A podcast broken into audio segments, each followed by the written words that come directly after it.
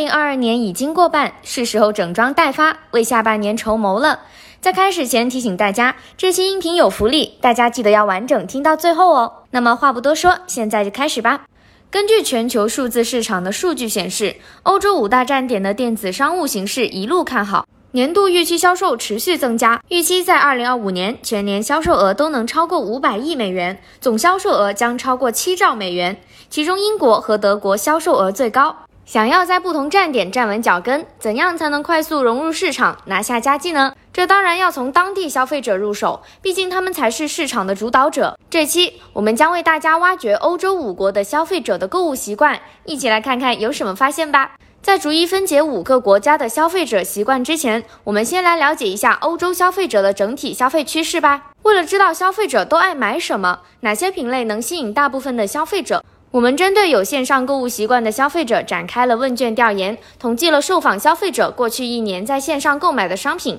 通过调查可以看出来，爱美是永恒的主题，时尚品类独占鳌头，服装、鞋子、包和配件依旧是欧洲消费者线上购买最多的品类。而爱家是不变的真理，家居品类不容小觑，家居清洁、家庭娱乐、家具、家饰等品类的商品常常出现在欧洲消费者的购物车里。当然，爱自己也很重要。随着人们对生活质量需求的提升，美容、个人护理、消费性电子产品品类也大受欢迎，成为妥妥的潜力股。虽然五大站点的热门品类相似度高，但是不同国度的消费者购买或搜索习惯还是有很大的差异的。即使相同或相近的品类，在进入不同的站点时，消费者的考虑时长、搜索的关键词也会不一样。这里我们已经为大家准备好了从购物习惯到关键词设置的攻略，揭秘欧洲不同国家的热门品类、最常被搜索关键词等等。大家记得在评论区扣“欧洲广告攻略”来获取哦。入新站点时一定要做足功课，减少踩坑。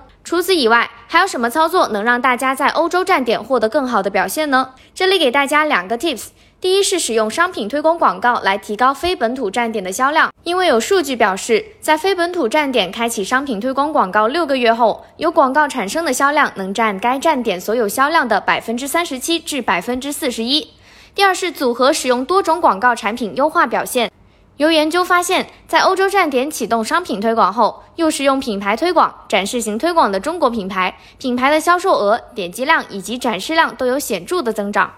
最后也提醒大家，下半年欧洲又即将迎来四大购物旺季：七月到九月的返校季，十月的万圣节，十一月的黑五网一，十二月的圣诞节，都是潜在的商机，记得利用好它们哦。那么。大家记得在评论区扣“欧洲广告攻略”领取本期福利，关注我们，及时获得更多广告干货和福利哦。